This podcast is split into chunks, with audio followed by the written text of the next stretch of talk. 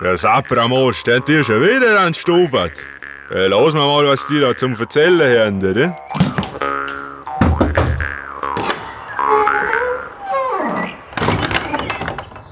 Herzlich willkommen zu Stubert Zeitgeschichte im Gespräch. Das Thema dieses Stubert ist die Palmers Entführung im Jahr 1977, mit der der linksextremistische Terror auch in Österreich angekommen ist. Als Gast haben wir den Zeithistoriker und Terrorismusexperten Dr. Thomas Riegler eingeladen. Einen herzlichen Dank auch diesmal wieder an das Café Rathaus, in dem wir diese Folge aufnehmen durften. Viel Spaß! In dieser Folge haben wir Dr. Thomas Riegler zu Gast. Danke, dass Sie sich die Zeit genommen haben. Ich möchte Sie kurz unseren Hörerinnen und Hörern vorstellen. Sie haben Geschichte und Politikwissenschaft in Wien studiert und sind als Wissenschaftler und Journalist tätig. Sie haben schon viele Beiträge in Zeitungen und in wissenschaftlichen Fachzeitschriften verfasst und Sie haben auch mehrere Monographien veröffentlicht. Das letzte im Jahr 2015 mit dem Titel Tage des Schreckens, die OPEC-Geiselnahme 1975 und die Anfänge des modernen Terrorismus. Als ihre wissenschaftlichen Schwerpunkte nennen sie auf ihrer Homepage Terrorismus, Nachrichtendienste und Sicherheitspolitik.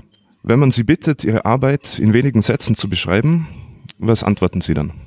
Ich beschäftige mich gerne mit äh, Themen, die mir persönlich also sehr interessant vorkommen.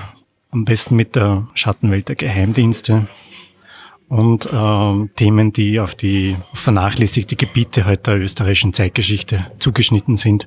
Und dazu zählt auch der Terrorismus. Ja, wir reden heute über die Palmas-Entführung, die jetzt sich äh, in diesen Tagen zum 40. Mal. Das heißt, wir befinden uns in der gleichen, äh, im gleichen Zeitraum wie in der letzten Folge der Staatsoperette. Wir widmen uns diesmal dieser Geschichte, die so gut ist, dass sie mir eigentlich nur wundern kann, dass man sie uns in der Schule damals vorenthalten hat. Sie eignet sich nämlich super als Einstiegspunkt, wenn man sich mit dem linksextremen Terrorismus der 70er Jahre näher beschäftigen will, weil sie eben auch eine österreichische Perspektive auf diese Ereignisse schafft. Aber alles der Reihe nach, lassen Sie uns einmal diese Entführung beschreiben und die involvierten Personen nach und nach vorstellen. Fangen wir mal an mit der unmittelbaren Vorgeschichte in Wien. Also wie es zur Entführung kam und wer waren die involvierten Persönlichkeiten? Am 9. November 1977 ist also Walter Palmers entführt worden. Walter Palmers, ein klingender Name, er ist damals der größte oder einer der größten Industriellen des Landes gewesen. Und ihn hat praktisch die Bewegung 2. Juni entführt, also eine Gruppe von deutschen Linksextremisten, die damals nach Österreich ausgewichen sind, weil in der Fahndungsdruck in der BRD zu äh, stark geworden ist. Und die wollten sich also in Österreich mit der Entführung eines Industriellen absichern, finanziell. Und gemeinsam mit österreichischen Mittätern, die halt in Abstufungen in die Operation involviert waren, hat man also Walter Palmers als die Person ausgesucht, die man entführen möchte.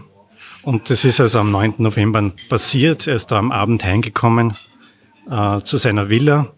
Und dann haben die äh, vier Entführer gepackt und in ein bereitstehendes Auto gerissen. Und dann haben sie ihn in die Innenstadt gebracht, also in die Webgasse. Dort war eine Wohnung hergerichtet und in diesem, in dieser Wohnung, in einem Zimmer war ein Verschlag. Und in dem hat Walter Palmers dann 100 Stunden ausharren müssen. Und in der Zwischenzeit hat also seine Familie dann äh, rund 31 Millionen Schilling Lösegeld bezahlt. Und diese 31 Millionen hat man dann in einer sehr clandestinen Operation den Kidnappern übergeben denen ist auch gelungen praktisch, einerseits, sie haben damals die Geisel freigegeben, und zwar haben sie ihn in Hitzing beim Hotel Arabella abgesetzt. Dem Herrn Palmers ist während der 100 Stunden Geiselhaft körperlich nichts äh, passiert. Er soll aber so sehr wohl äh, psychologisch oder seelischen Schaden gelitten haben in dieser Zeit. Ähm, die Entführer sind dann, äh, haben dann versucht, nach Italien sich abzusetzen. Und bei dieser Absetzbewegung sind dann also äh, zwei der österreichischen Mittäter verhaftet worden. Aber sozusagen die Kader der Bewegung 2. Juni sind für diese Entführung niemals gefasst worden.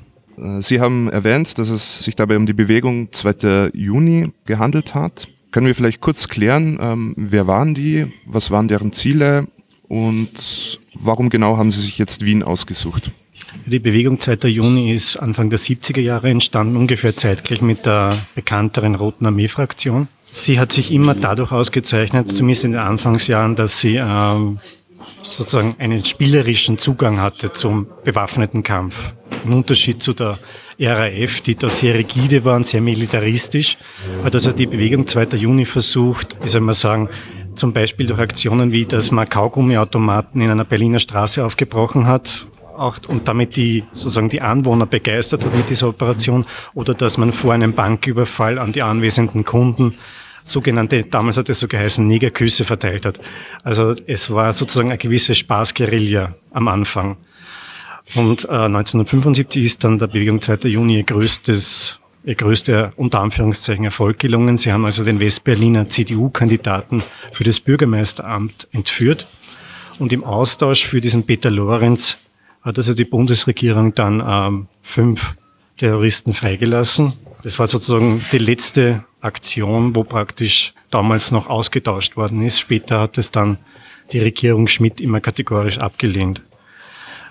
Dieser Erfolg der Lorenz-Entführung war dann für die Bewegung 2. Juni auch so ein bisschen der Anfang vom Ende, weil der Fahndungsdruck so enorm war, dass eben sehr viele Mitglieder äh, gefangen genommen wurden innerhalb von ein paar Monaten.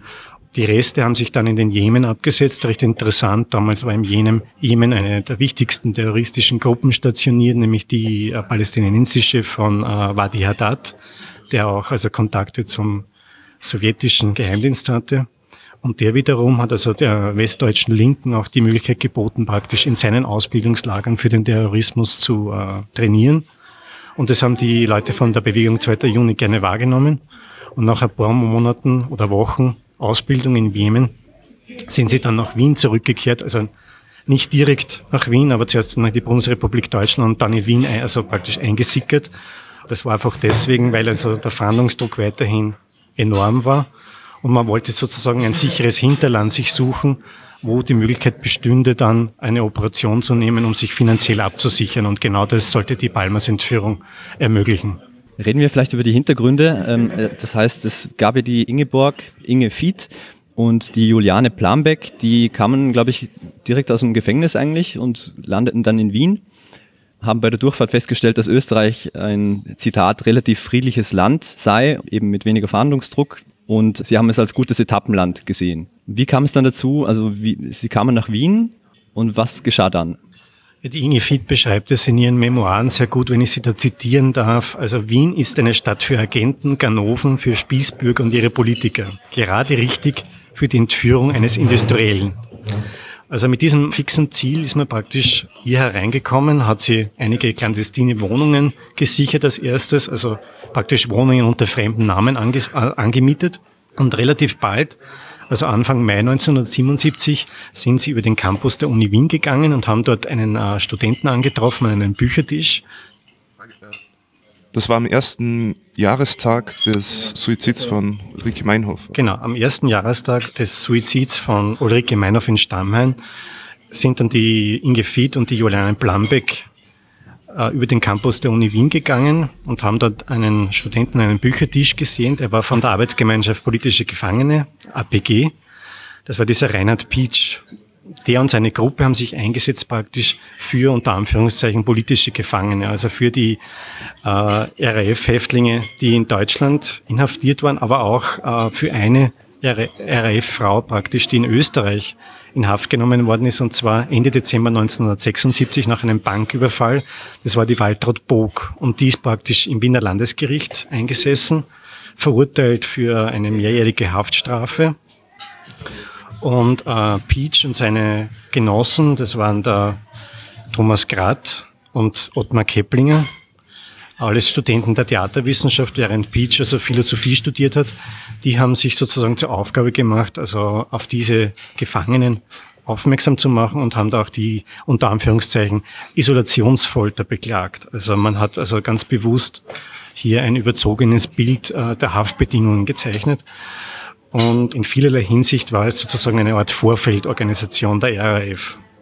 Ähm, warum genau haben Sie jetzt äh, diesen Walter Palmers ausgesucht? Was hat für ihn gesprochen? Bei einer Zusammenkunft in einem Wiener Stadtheurigen hat man ein Buch durchgeblättert, das damals gerade einmal ein paar Monate auf dem Markt war, und zwar äh, Die Reichen und die Superreichen in Österreich. Und einer der Einträge hat also dem unter Anführungszeichen Strumpfkönig gegolten, Walter Palmers. Und da war auch angeführt zum Beispiel, dass die Familie intakt ist und dass alle Rechnungen im Bar beglichen werden. Und das war also für die Auswahl ziemlich entscheidend, weil man sich gedacht hat, sozusagen, wenn man ihn entführt, dann äh, bekommt man das Geld und die Angehörigen werden also bezahlen. Ja. Ähm, ja. Und äh, wie hat jetzt diese Annäherung ausgeschaut zwischen der Inge Fied und der Juliane Plambeck mit dem Reinhard Pietsch? Also die haben sich dann getroffen in weiterer Folge. Ich glaube, gibt es verschiedene, gibt's verschiedene Quellen. Die einen sagen im Café Weimar, die anderen sagen im Café mhm. Haag, im heutigen Café Schottenstift. Äh, können Sie uns da mehr dazu sagen? Ja, also die Zusammenkunft, das war unmittelbar danach, nachdem die beiden den Reinhard Beach da getroffen haben auf dem Campus. Danach ist man anschließend in ein Café gegangen, um sie näher zu unterhalten. Und äh, laut den Angaben von dem Reinhard Beach war das zunächst einmal das Café Weimar. Dort haben sie ihm sozusagen unter der Hand angedeutet, dass sie deutsche Illegale sind sozusagen, die Unterstützung brauchen, etwa bei der Beschaffung von Dokumenten und äh, Ausweisen und so weiter. Und der Beach war am Anfang eher ein bisschen zurückhaltend, aber nachdem er sozusagen dann extra in der Nationalbibliothek äh, sie den Spiegel ausgeborgt hat und dann anhand der Fotos verglichen hat, ja, das sind wirklich flüchtige Frauen von der Bewegung 2. Juni. Daraufhin ist es zu weiteren Treffen gekommen und dann haben die, die seine Gesprächspartnerinnen vermittelt, dass sie Interesse hatten, andere Leute zu treffen und er hat dann praktisch die Terroristinnen mit seinen Genossen, äh, den Thomas Grad und dem Ottmar Keplinger zusammengebracht. Und mit der Zeit ist dann praktisch der Thomas Grad überhaupt in die Operation integriert worden. Also hat sich vollständig der Bewegung 2. Juni angeschlossen, während der Reinhard Beach und der Ottmar Keplinger die haben sozusagen von der Seitenlinie aus kleinere Jobs ab und zu erledigt, wie die Beschaffung von Meldedaten für die Anmietung von Fahrzeugen oder ähm, der Reinhard Beach hat von Kollegen von ihm also Pässe besorgt. Ja. Also er hat gefragt sozusagen, wer könnte, wer wäre bereit, seinen Pass für einen illegalen zur Verfügung zu stellen. Und er hat keine Namen genannt, aber er hat, es, er hat sozusagen Leute gefunden, die bereit waren, ihre Pässe abzugeben. Und die haben dann im, nach der Entführung ziemlichen äh, Ärger mit der Polizei bekommen. Ja, also der Reinhard Pitsch scheint mir eher ein bisschen gemäßigt gewesen zu sein, während der Thomas Gratt vor allem, wie man damals gesagt hat, er ließ seine bürgerliche Existenz hinter sich, im Gegensatz zu Pitsch eben. Also können Sie uns kurz erklären, was das bedeutet? Was man darunter verstanden hat damals? Ich denke, der einzige Unterschied ist eher, dass der Reinhard Pitsch mehr ein äh, Philosoph oder sozusagen mehr schriftstellerisch tätig war. Er war ja, er hatte, glaube ich, das sogar von vornherein klargestellt, dass er eher in dem, in dem Bereich Öffentlichkeitsarbeit seine Stärken sieht. Und ähm, von daher war das sozusagen für ihn vollkommen klar, dass er da nicht operativ tätig wird. Der Thomas Grad hingegen, der dürfte sozusagen auch eine Art Liebesbeziehung unterhalten haben zu einer der Terroristinnen, nämlich der Gabriele Gröcher-Tiedemann. Und ähm, der war mehr ein Mann der Tat sozusagen, ja. Also der hat ganz bewusst die Entscheidung getroffen, er möchte sich da einbringen in diesen unter Anführungszeichen weltumspannenden Kampf, ja. Also für ihn war das sozusagen eine große Chance, die er da gesehen hat. Und beim Ottmar Keplinger muss man dazu sagen, der war 19 Jahre alt, war davor schon einmal im Libanon, also auf Studentenreise unterwegs. Auch für den war klar, dass er eher von der Seitenlinie das Ganze verfolgen wird. Nachdem Walter Palmers entführt worden ist, wie lief dann die Kontaktaufnahme zu der Palmers-Familie ab und wie wurde dann die Geldübergabe geregelt?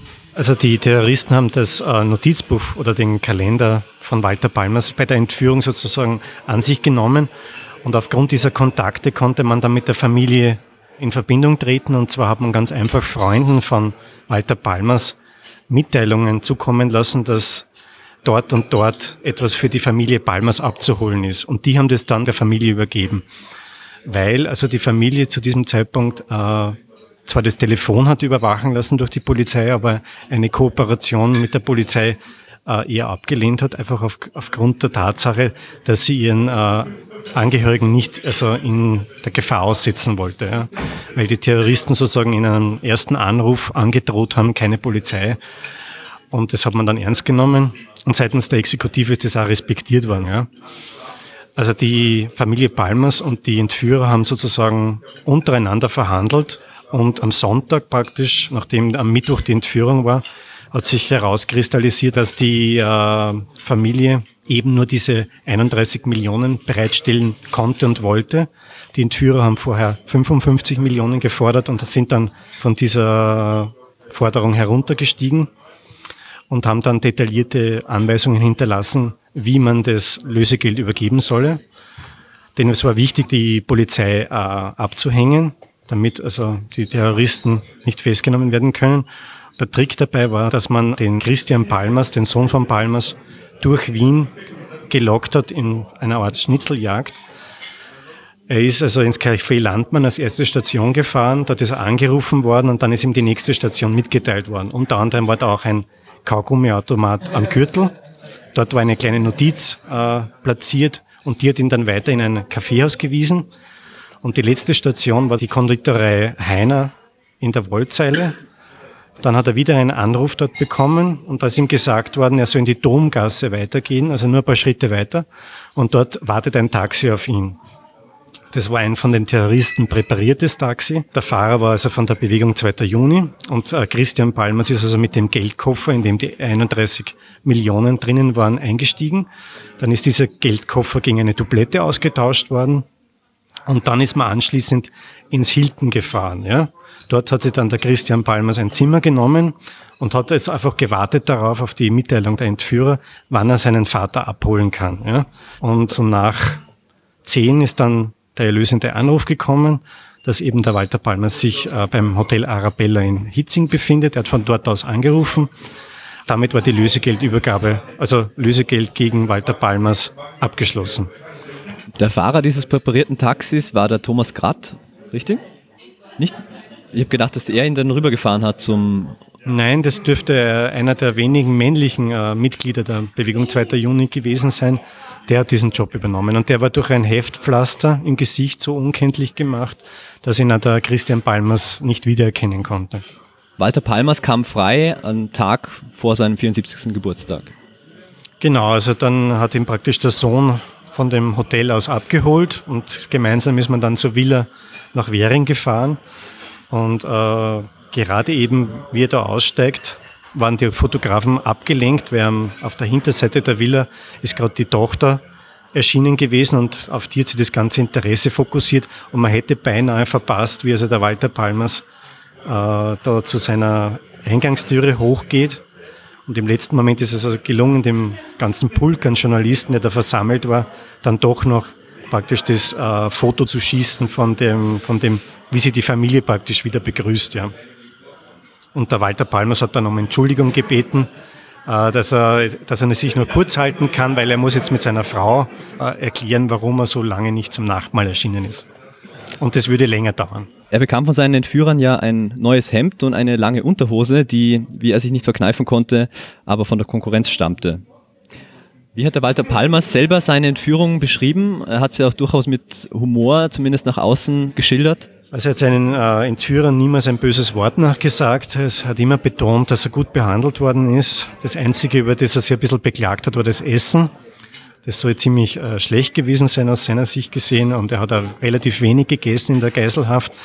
Laut Aussagen von äh, seinen Entführern hat er sich sehr stark zurückgezogen, ist meistens in dem Verschlag auf einer Campingliege gelegen und hat also versucht, also in dem ohnehin nicht sehr starken Licht von einer Glühbirne ein paar Krimis zu lesen. Wie gesagt, also danach vor Gericht ist er dann praktisch den Thomas Grad gegenübergestanden.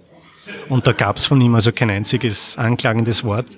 Er hat auch danach davon abgehalten, sozusagen die, die freigelassenen Entführer zu pfänden. Auch mit der Tatsache, dass er praktisch 31 Millionen Schilling an Kapital verloren hat, mit dem ist er relativ, äh, mit dem er da gut leben können. Er hat gemeint, die Firma hätte es verkraftet. Die Entführer waren ja selbst überrascht, als sie diesen eher alten und gebrechlichen Mann in Händen hatten, dann schlussendlich bei der Entführung. Ja, angeblich waren sie überrascht sozusagen, wie alt er wirklich war, obwohl man im Vorhinein schon also versucht hat, den Walter Palmers ordentlich auszurecherchieren, also seinen Hintergrund und so weiter. Aber dann praktisch, wie man dann wirklich dem, der Geisel gegenüber gesessen ist, da gibt es also einige Stellen in dem Buch von Inge Fied, wo sie ja darauf hinweist, wie, also, wie Mimi sie sich eigentlich dabei gefühlt hat, so einen alten Mann also entführt zu haben. Also da, da ist dann sozusagen auch ein bisschen sowas wie Mitleid äh, mitgeschwungen. Ja, die Entführung war ja gut vorbereitet. Am 24. August des Jahres äh, 77 hat Gratt eine Dreizimmerwohnung in der Webgasse Nummer 42 in Wien-Mariahilf, das ist der sechste Wiener Gemeindebezirk, äh, gemietet. Die Wohnung mit der Tür 3 gehörte der Hilfsgemeinschaft aller Menschen, die guten Willens sind. Der Präsident dieser Hilfsgemeinschaft hat hinterher gesagt, dass er das Leintuch und die Fotolampen gesehen hat und dazu gemeint, er hat geglaubt, die haben da Pornoaufnahmen gemacht. Mich würde interessieren, äh, wie sich die Polizei während dieser Entführung angestellt hat und äh, wie schnell konnten sie die Täter identifizieren. Und die Polizei ist damals im ersten Augenblick von einer kriminellen Tat ausgegangen. Es hat ja einige Wochen zuvor hat sich ein anderer spektakulärer Entführungsfall ereignet und zwar ist ein holländischer Industrieller entführt worden und das war eine rein kriminelle Tat. Von daher hat auch viel für so etwas gesprochen. Wie gesagt, es war ja von den Entführern auch bewusst als unpolitische Geiselnahme geplant. Es sollte keinerlei Hinweis auf Terrorismus entstehen. Und eben weil die Informationslage am Anfang ziemlich dürftig war, hat es auch einige Stimmen, also im Sicherheitsbüro gegeben, die gedacht haben, äh, dass vielleicht die Familie selbst in diese Tat auf irgendeine Art und Weise involviert sein könnte. Ja. Also da war am Anfang sehr viel Misstrauen gegenüber der Familie Palmers gegeben. Ja. Ähm, was damals bei der Kriminalpolizei niemand, niemand wusste, also die Staatspolizei, die hat die APG damals äh, intensiv observiert. Interessanterweise ist diese Observation ein paar Tage vor der Entführung abgebrochen worden. Und zwar waren vor allem der, der Reinhard Beach und der Ottmar Keplinger unter Observation. Und aus irgendeinem Grund, wahrscheinlich war die Observation zu teuer, hat man das abgebrochen. Und ansonsten wäre die Entführung praktisch unter den Augen der Polizei, hätte die stattfinden können. Das Problem, was danach war, dass die Staatspolizei mit ihren Informationen gegeizt hat und sie nicht an die Kriminalpolizei weitergegeben hat. Und dass jetzt sehr spät sozusagen die richtigen Schlüsse oder das Puzzle zusammengesetzt werden konnte. Einfach aufgrund der Tatsache, dass dass es da sozusagen Kompetenzstreitigkeiten gegeben hat und das hat die Fahndung von vornherein äh, behindert. Zum wirklichen Durchbruch ist es erst relativ spät gekommen und ohne Zutun der österreichischen Polizei und zwar sind Gratt und Keplinger Ende November verhaftet worden in der Schweiz und zwar im Rahmen dieser Absetzbewegung. Äh, da hat man sich gedacht, man teilt sich praktisch auf. Also die Leute von der Bewegung 2. Juni, die fahren mit einem Schichtzug über die Schweizer Grenze nach Italien und die beiden Österreicher fahren mit den Autos nach. Nur das Problem war, dass der Thomas gerade einfach durch die lange Fahrdauer ja, schon übernachtig war. Noch dazu hat er violett, gefär violett gefärbte Haare und er ist also den äh, Schweizer Grenzschützern äh, aufgefallen da im Tessin, weil, weil eben dieser Übergang da in Chiasso, der war ein berüchtigter Schmugglerknotenpunkt. Und von daher hat die Polizei sehr genau hingeschaut. Und nachdem der Thomas Grad äh, gefangen genommen war, hat es auch nicht lange gedauert, dass der Ottmar Keplinger verhaftet worden ist. Und diese Information ist dann nach Wien gegangen und damit sozusagen ist das Ganze erst richtig ins Rollen gekommen. Also neben diesem Kompetenzgerangel zwischen Sicherheitsbüro und Abteilung 1 Staatspolizei war die Polizei auch wahnsinnig schlecht ausgerüstet. Das heißt, man hatte zwei alte Telefonapparate, das Tonbandgerät, auf dem er die Zeugenaussagen mitgeschnitten hat, äh, war aus dem Privatbesitz eines der Beamten. Bei diesem Gerät war die Rücklauftaste defekt, so dass man immer von Hand zurückspulen musste. Die von den Entführern gemietete Wohnung wurde erst am 20. April 1978, also mehr als fünf Monate später, entdeckt. Äh, inwiefern ist diese, dieses Versagen der Polizei, kann man das als Sittenbild irgendwie sehen für die damalige Zeit? Das Problem war einfach, dass die Sicherheitsstrukturen von damals noch nicht wirklich vorbereitet waren auf sowas wie die Palmers-Entführung. Ja. Die Abteilung 1 war mit allen möglichen äh, Sachen beschäftigt, von der Bekämpfung des Rechtsextremismus bis hin, zu, äh, bis hin zur Spionageabwehr. Und sie war also rein personell auch gar nicht auf äh, solche Herausforderungen damals eingestellt. Ja. Der Terrorismus war ja sozusagen ein Problem, das Österreich eher äh, gedroht hat von außen, ja, dass irgendwie ausländische Akteure auf österreichischem Boden aktiv werden. Ja. Mit sowas mit der, wie mit der Palmers-Entführung hat man Damals hat man sich äh, davor gefürchtet, ja, aber es ist noch nicht dazu gekommen, dass österreichische Studenten in diesem Fall aktiv Beihilfe leisten. Ja. Also Österreich war bis zum damaligen Zeitpunkt eher so ein Operationsgebiet für Terroristen, die also etwa die OPEC-Geiselnahme, wo man da äh, Erdölminister äh, gefangen genommen hat und dann ausgeflogen hat. Also es ist irgendwie dann wieder schnell von Österreich weggegangen. Also die Palmas-Entführung war irgendwie ein Novum und Kreisky und äh, sein Innenminister Erwin Lanz haben dann relativ rasch erkannt, dass also Österreich da ein Manko hat, dass da im Sicherheitsapparat manches nicht passt. Und deshalb hat man sich entschieden, äh, in der Kriminalpolizei eigene Spezialeinheit für Entführungen zum Beispiel aufzubauen. Das war die sogenannte Kriminalbeamten-Einsatzgruppe.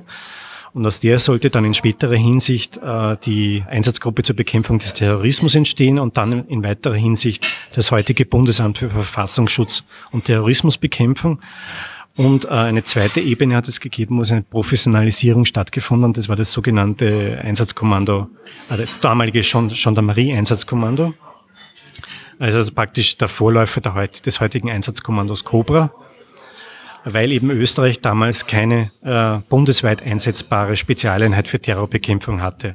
Und deren Aufbau, der war schon im Gange praktisch, wie die Palmas-Entführung stattgefunden hat, weil eben Österreich, äh, Papst Paul hat es einmal die Insel der Seligen genannt, aber damals war schon der Konsens innerhalb der politischen Elite, dass es eben mit diesem mit dieser Insel vorbei ist. Das hat auch Kreisky auch betont im Zuge der Palmas-Entführung, dass eben Österreich keine Insel ist. Das heißt, das ist, also das Land kann sich nicht von so negativen Entwicklungen wie dem internationalen Terrorismus abkoppeln. Und deshalb hat es diese Modernisierung im Sicherheitsapparat gegeben und die ist praktisch bis heute einer der wichtigsten Wenden dieses, also strategischen Wenden, die es gegeben hat. Eben wie gesagt durch den Aufbau einer professionellen Antiterrorbekämpfung. Das heißt, äh, institutionell hat man die Lehren gezogen aus dieser Entführung. Trotzdem schreiben Sie in Ihrem Weißartikel, den wir übrigens unseren Hörerinnen und Hörern sehr ans Herz legen, nachdem die Millionärsentführung kurzzeitig so etwas wie Hysterie ausgelöst hatte, verpuffte die Aufregung genauso schnell wieder und wich einer anderen Sache, die Wien seit jeher am besten konnte, Verdrängung. Ja, ich denke, es war große Erleichterung für die damalig politischen Handelnden, dass die Palmas-Entführung eben nicht bedeutet hat, dass der linke Terror nach Österreich gekommen ist. Also es war, wie gesagt, mehr ein Strohfeuer. Eben dadurch, dass also keine weiteren Attentate dann gefolgt sind. Es hat zwar eine Entführung äh, der Gattin des damaligen äh, Schöps-Eigentümers Böhm gegeben. Das war aber eine Tat, die dann, also die Täter haben sich als Kriminelle herausgestellt. Ähm, ein weiterer RAF-Terrorismus oder so, wie man damals befürchtet hat, dass der nach Österreich hereinbricht, dazu ist es nicht gekommen. Auch deswegen, weil also die Politik versucht hat, äh, Deeskalation zu vermitteln. Es hat also keine äh, ähnlichen Entwicklungen wie in Deutschland gegeben, wie mit Sondergesetzen und so weiter. Also Österreich hat versucht, seine, seine Terrorbekämpfung relativ low-level anzusetzen in Bezug auf die Palmas-Entführung ist allerdings wichtig zu sagen, am Anfang war so etwas wie Hysterie da, weil man eben, wie gesagt, nicht sicher war, ob da noch mehr kommt. Es hat auch einige Kommentare in der damaligen Kronenzeitung gegeben, wo also richtig schon die Todesstrafe für Terroristen gefordert worden ist und so weiter. Also, wie gesagt, nachdem diese erste Hysterie verpufft war, ist eigentlich die Palmas-Entführung relativ vergessen worden. Heute ist sie vor allem deswegen noch ein Begriff eben wegen dem klingenden Namen von Walter Palmas. Also es waren 31 Millionen, rund 31 Millionen Schilling äh, Lösegeld und von denen sind nur etwa drei Millionen Schilling äh, wieder aufgetaucht. Unter anderem auch bei der Festnahme von Gerd Keplinger und bei den Festnahmen von Leuten von der Bewegung 2. Juni, aber eben nur in ganz kleinen Beträgen. Auch deswegen sozusagen, weil ähm, die Bewegung 2. Juni sich bewusst entschieden hat, mit dem Geld einerseits die RAF zu unterstützen und andererseits den palästinensischen Widerstand. Das heißt, es sind also ungefähr sieben Millionen Mark in die RAF geflossen und sieben Millionen Mark in die Gruppe von Wadi Haddad. Das war interessanterweise jene Gruppe, die die Bewegung 2. Juni zuvor ausgebildet hat. Also man fragt sich eigentlich, ob da nicht alte Rechnungen bezahlt worden sind. Das Geld, das an die RAF geflossen ist, das soll es angeblich ein Depot in Italien gegeben haben, wo dann die Gruppe selbst äh, die Übersicht verloren hat und da lässt sich nichts weiter dazu herausfinden. Ja. Was aber sicher ist, äh, das Palmas-Lösegeld hat also den internationalen Terrorismus bis in die 1980er Jahre finanziert zum Teil. Und äh, von daher muss man eigentlich sagen, diese Operation war eine der unter Anführungszeichen erfolgreichsten in der Geschichte des Linksterrorismus, weil eben, wie gesagt, diverse Gruppen profitiert haben und es auch trotz größter Anstrengungen, es ist ja jede einzelne Banknote ist fotografiert worden, war es nicht möglich sozusagen den äh, mehr von dem Geld äh, wieder zurückzubekommen. Die drei Studenten, äh, Grad, Pitsch und Keplinger, wurden dann äh, festgenommen und vor Gericht gestellt. Zu welchen Haftstrafen wurden sie verurteilt und wie sind sie in der Folge mit, mit ihrer Vergangenheit umgegangen? Also Thomas Gratt ist am härtesten bestraft worden. Er hat gleich 13 Jahre ausgefasst. Also er war insgesamt 13 Jahre im Gefängnis. Die Haftstrafe war ursprünglich mehr. Das Problem bei ihm war halt, dass er sich vor Gericht äh, nicht zurückhalten konnte und in, also in die, die Rolle dieses unter Anführungszeichen Freiheitskämpfers zurückgefallen ist. Im Falle von äh, seinen Mitangeklagten sind die Strafen geringem ausgefallen, auch deswegen, weil die beiden nur Beitragstäter waren. Also Keplinger und Reinhard Beach sind so zwischen drei und vier Jahre effektiv im Gefängnis gesessen. Äh, Thomas Grad ist nach seiner Entlassung dann, ähm, hat er ursprünglich einen sehr positiven Start hingelegt, hat also Arbeit gefunden und war auch gut integriert, aber 2006 hat er dann äh, völlig überraschend Selbstmord begangen. Auch wahrscheinlich aufgrund der Tatsache, dass er damals im Gefängnis als Verräter gebrandmarkt worden ist wie es dazu gekommen ist, also äh, irgendwie ist das Gerücht in Umlauf gekommen, dass der Thomas gerade in seinen Verhören zu viel gesagt hätte. Ähm, und dann hat sozusagen ein, ein, ein, ein Tribunal der RAF stattgefunden, wo er formell aus der Bewegung 2. Juni und damit aus der Nachfolgeorganisation Rote Armee-Fraktion ausgeschlossen worden ist.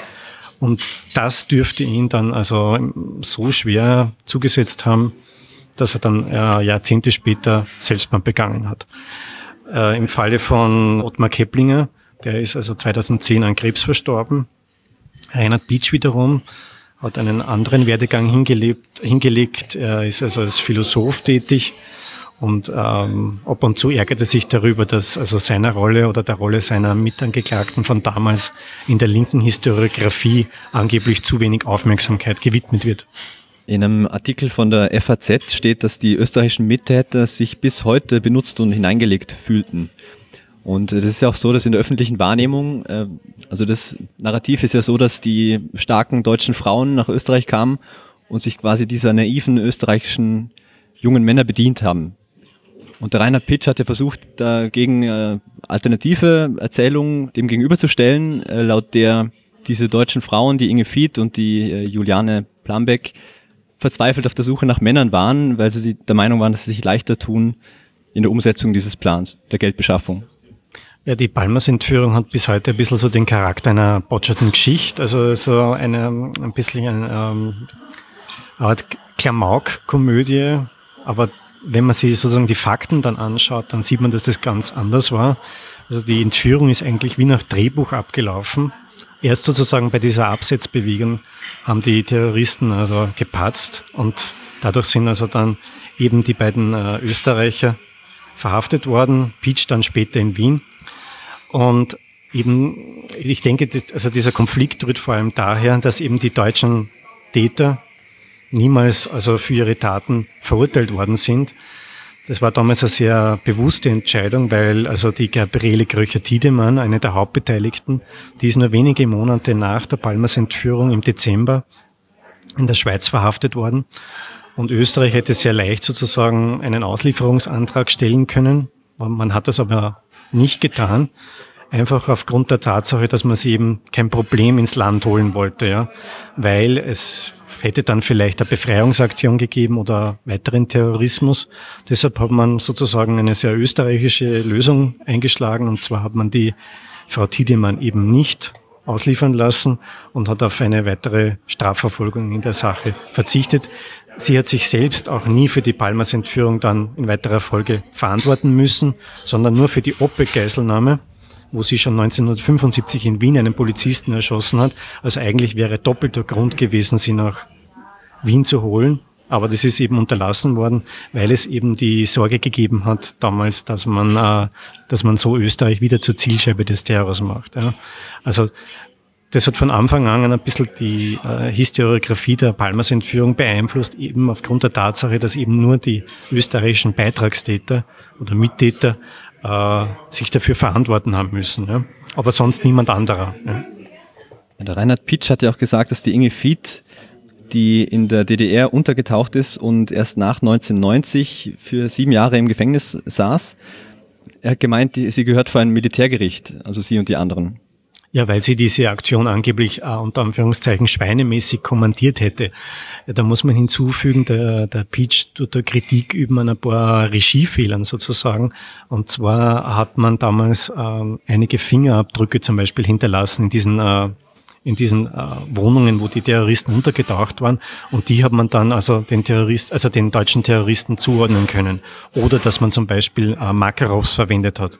Also Pistolen, die eindeutig dem äh, internationalen Terrorismus zuzuschreiben waren. Also auf solche Fehler äh, konzentriert sich da der Peach. Aber im Grunde war die Palmers Entführung, wenn man es vom Ergebnis her betrachtet, und ein unter Anführungszeichen großer Erfolg für die Bewegung 2. Juni. Was der Peach auch noch gemeint hat, war, es äh, sei nicht schön, nach Jahren rauszukommen, also aus dem Gefängnis, in einer Buchhandlung zu blättern und in einem Band über die Bewegung 2. Juni zu sehen, dass man überhaupt nicht vorkommt. Das sei eine Frechheit und überhaupt hat die, der Pitch, äh, also seine Schilderungen haben ja oft was Humoristisches irgendwie. Äh, er hat auf einer Podiumsveranstaltung in der Kunsthalle in Wien eben diese Geschehnisse geschildert die 50-Plus-Generation, die im Saal saß, hat eher betreten reingeschaut und die Jüngeren mussten eigentlich alle lachen. Also der Autor dieses FAZ-Artikels hat gemeint, die Historisierung jener Jahre ist in vollem Gange. Eben weil die Jungen das ganz anders wahrnehmen als die Älteren und das ganz anders einschätzen. Der Humor in dieser Erzählung vom Reinhard Pitsch hat dann aber jäh geendet, nämlich bei der Frage, was passiert wäre, wenn das Geld nicht gezahlt worden wäre. Man hat ihn gefragt, ob der Palmas dann wohl umgebracht worden wäre und seine Antwort war ja. Und eben alles andere wäre in seinen Worten Pseudo-Humanitarismus gewesen. Das hat der Thomas Gart damals vor Gericht auch so gesagt. Ähm, ich denke, da, da, da, tun beide praktisch dem Drehbuch folgen, den ihnen, also so, so die Rolle als äh, linke Kämpfer irgendwie, also da gibt es ja auch ein Drehbuch, das an solche Antworten offenbar vorschreibt. Ja. Aber ich möchte das gar nicht so weit, so weit kommentieren. Ähm, ich denke einfach, das Problem, was, was es in der Erinnerung an das Palmas-Attentat auch gibt, ist einfach, dass äh, die Rolle der österreichischen Mittäter von den Veteranen unter Anführungszeichen der Bewegung 2. Juni konsequent unter den Teppich gekehrt wird. Ja. Also Inge Vieh zum Beispiel, die gibt ja in ihrem Buch richtiggehend, also dem Thomas Grad richtiggehend auch Schuld dass das Unternehmen eben nicht so ganz, ganz, ganz wie geplant gelaufen ist. Ja. Nennt ihn aber nicht beim Namen. Ja. Also da wird, da wird einfach etwas ausgeblendet, mit dem man nicht ganz klarkommt, ja. auch von deutscher Seite her. Die drei Österreicher wurden gefangen genommen. Die deutschen Beteiligten konnten sich ins Ausland absetzen. Ähm, wie ist es dann in der Folge mit der Bewegung 2. Juni weitergegangen? Die Bewegung 2. Juni hat also noch einmal einen großen äh, Coup gefeiert, indem sie also einige Kameradinnen aus einem Gefängnis äh, oder einen, einen, einen Genossen aus einem Gefängnis befreit hat. Nur wenige Wochen später ist allerdings der wiederum in Haft genommen worden in Bulgarien. Danach sie, haben sich die letzten Splitter der Bewegung 2. Juni in Paris der RAF angeschlossen. Aber die Inge Fied zum Beispiel die ist dort nicht recht äh, glücklich geworden und innerhalb kürzester Zeit hat, hat also die RAF mit der Stasi einen Deal abgeschlossen, dass einige Kader sozusagen in die DDR überwechseln und da war eben auch die Inge Fied darunter. Die Juliane Plambeck ist also bei einem, bei den Vorbereitungen zu einem RAF-Attentat, ist die in einen Verkehrsunfall, in einen tödlichen verwickelt worden. Reden wir mal kurz über dieses Konzept der Freipressung. Also was mich überrascht hat, war, dass dieser terroristische Anschlag 1972 in München, die Ulrike Meinhof, die da zu der Zeit im Gefängnis war, auf die Idee gebracht hat, dieses Konzept zu übernehmen, dass man Geisel nimmt und dann eigene Gefangene damit auf diesem Weg freipressen will. Ja, also Entführungen, wie gesagt, seit Anfang der 70er sind die ein großes Thema, auch international, vor allem in Lateinamerika.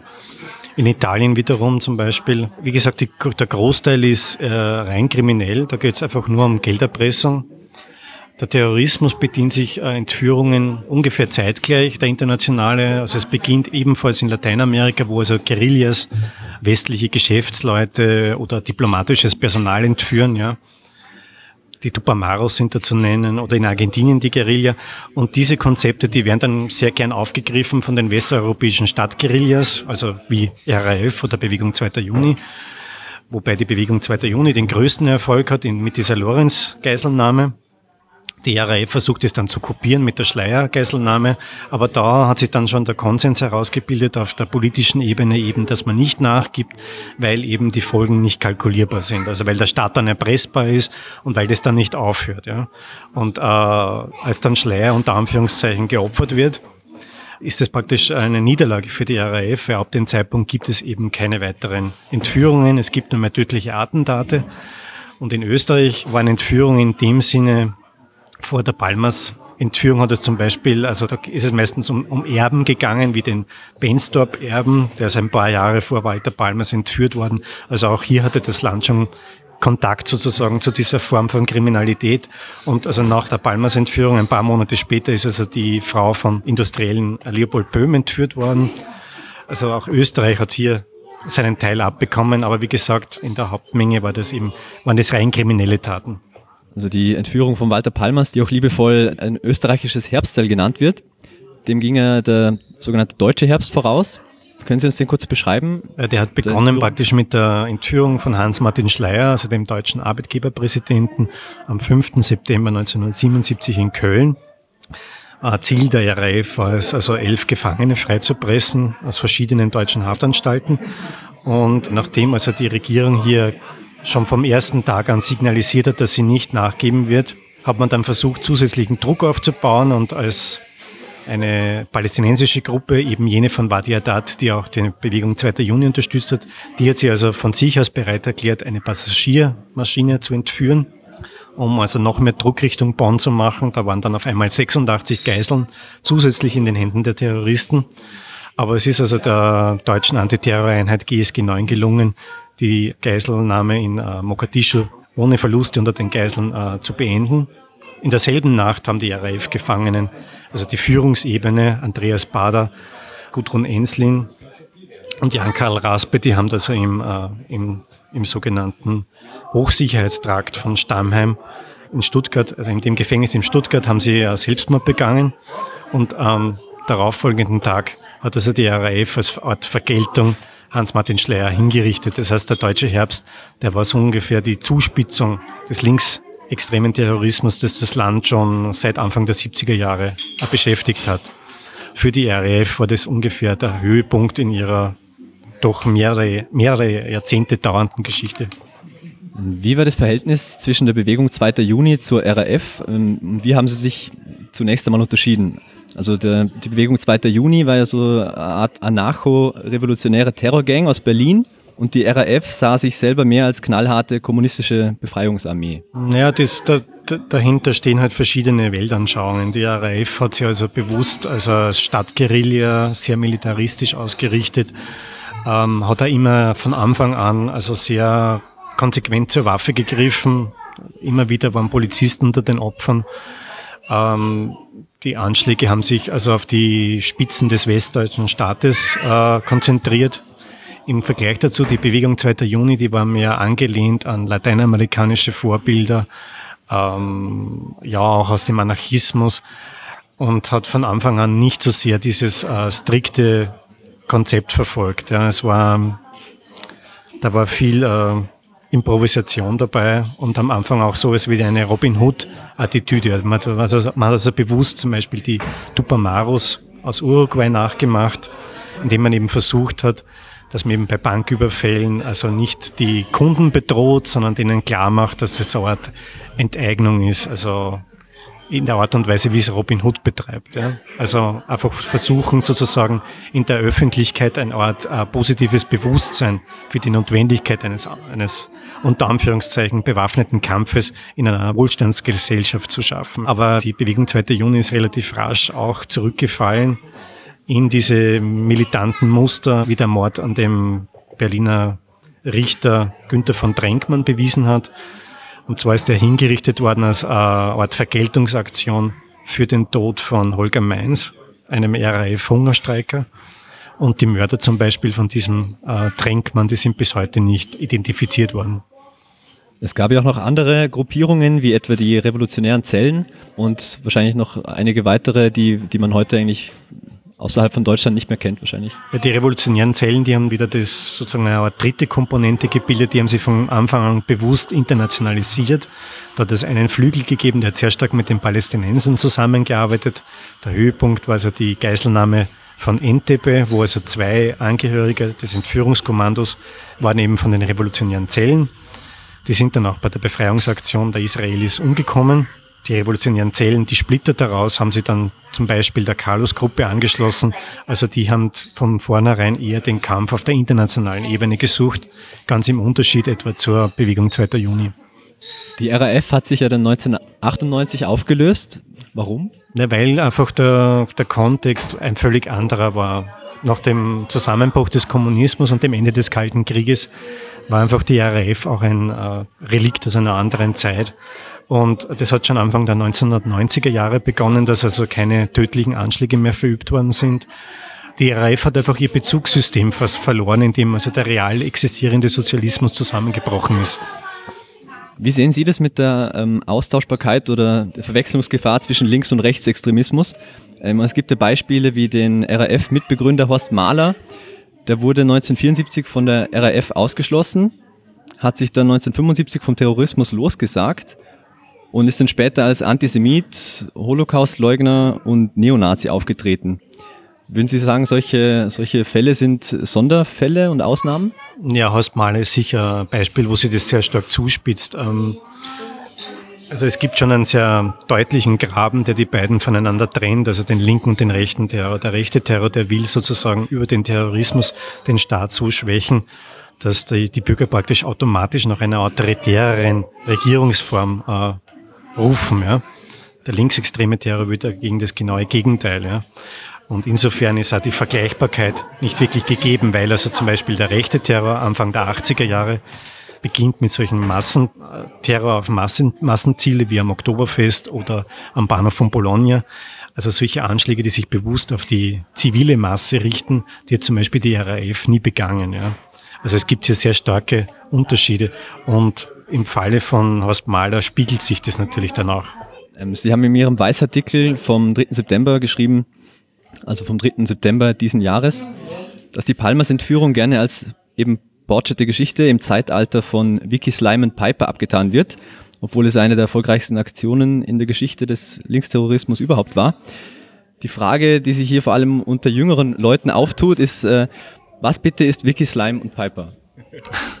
Das ist ein sehr populärer Buchtitel, die vor allem, also das, dieses Buch war und also hat sogar eine Fernsehserie dazu gegeben, in der im ORF gelaufen ist. Es ist ein Teil der Nostalgiewelle ja, von Leuten, die damals jung waren. Ja.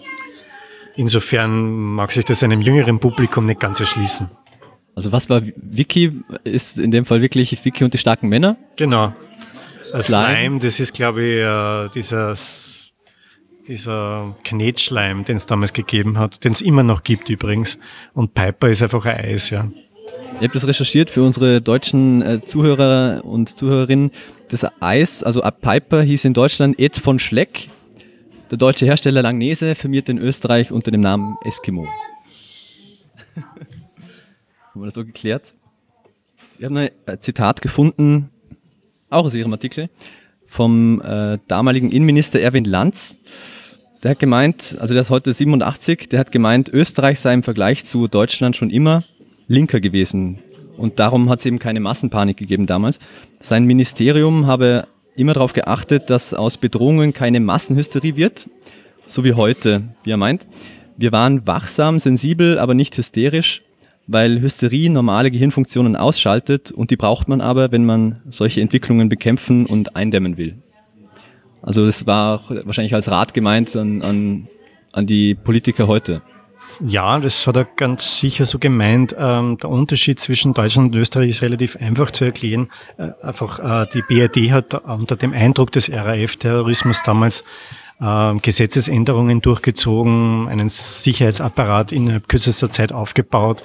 Und in der massenmedialen Darstellung äh, sind halt vor allem die Sympathisantenangst an die Wand gemalt worden. Also es war eine sehr hysterische Zeit und das über mehrere Jahre hinweg. Und äh, von dem haben sich die österreichischen Politiker immer stark abgegrenzt. Auch gegenüber Helmut Schmidts Bereitschaft, zum Beispiel diese Geiseln da in Mogadischu gewaltsam befreien zu lassen. Das war so gar nicht der Zugang, den Bruno Kreisky hatte. Der wollte immer das Ganze durch Verhandlungen lösen.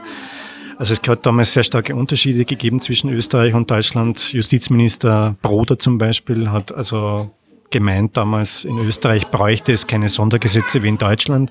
Und in gewisser Hinsicht stimmt es natürlich auch, weil Österreich also viel weniger von linken Terrorismus damals betroffen war. Insofern war auch die Reaktion eine deutlich mildere.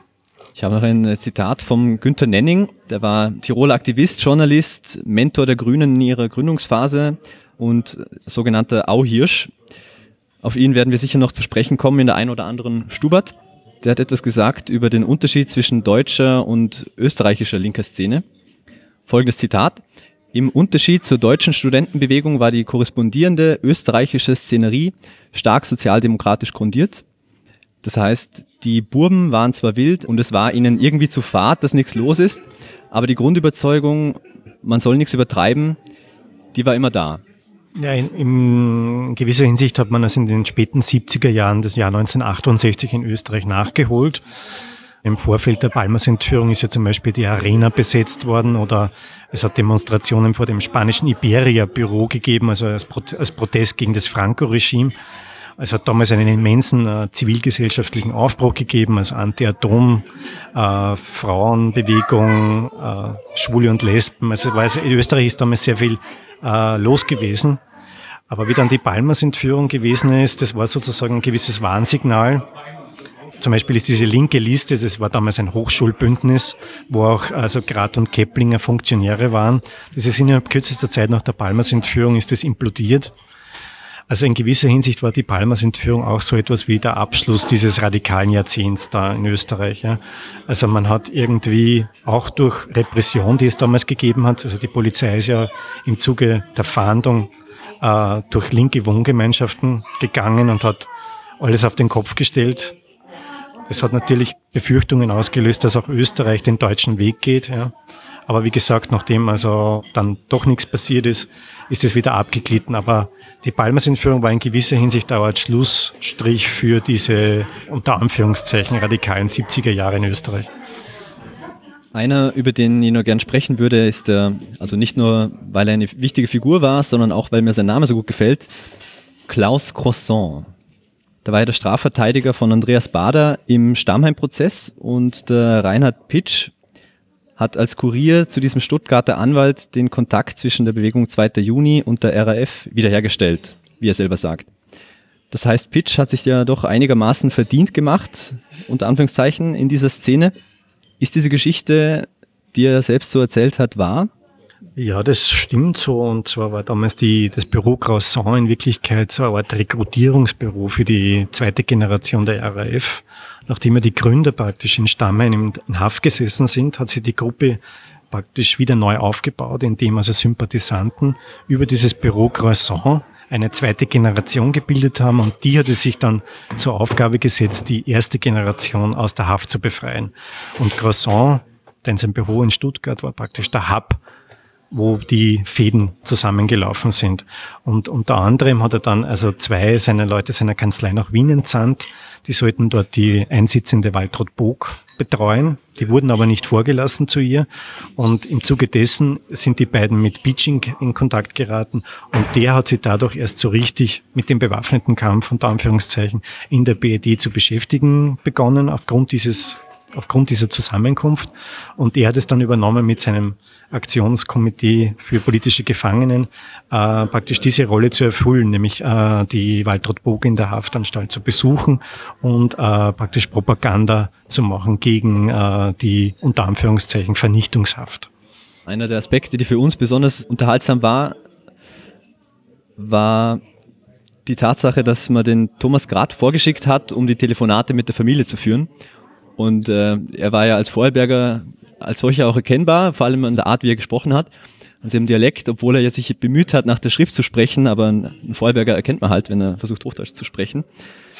Und es gibt diese Erzählung, dass äh, die Wiener Linke, die sich damals im Café Dobner getroffen hat, äh, in der Nähe vom Naschmarkt, zum Münztelefon gegangen ist und die Nummer gewählt hat, unter der man sich die Stimme vorspielen lassen konnte, weil natürlich der Thomas Kratt prompt auf ein Polizeiband gesprochen hat und sich das die Öffentlichkeit dann anhören konnte, eben indem er bestimmte Nummer angerufen hat. Und alle haben eben Reihe um den Kopf geschüttelt über so viel Dilettantismus. Und äh, es war natürlich allen sofort bewusst, weil der Thomas Kratt auch bekannt war in dieser Szene, wer nun dieser Entführer war. Das heißt, äh, es haben schon während der Entführung in Wahrheit sehr viele gewusst, wer dahinter steckt. Alle außer der Polizei. Das stimmt zu einem gewissen Grad, nur hat es nicht zur Verhaftung von Thomas Grad geführt. Der Gedanke, warum man ihn ausgewählt hat, um diese Telefonate durchzuführen, ist ganz einleuchtend. Von Thürer Seite wollte man einfach alles vermeiden, das auf deutsche Täter schließen ließe. Ja?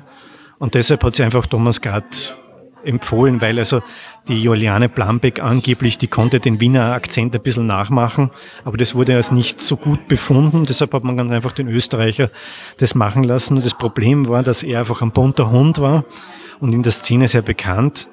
Und also wie dann in der Zeitung gestanden ist, dass man sich die Stimme eines Entführers anhorchen kann, dann wurde das natürlich, dieses Angebot mit sehr viel Interesse aufgenommen.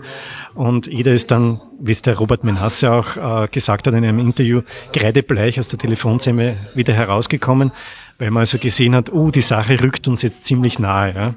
Also da war ein gewisser, ein gewisser Schock da. Aber wie gesagt, also in rein, rein kriminalistischer Hinsicht hat es zwar, hat es nicht sehr große Auswirkungen gehabt.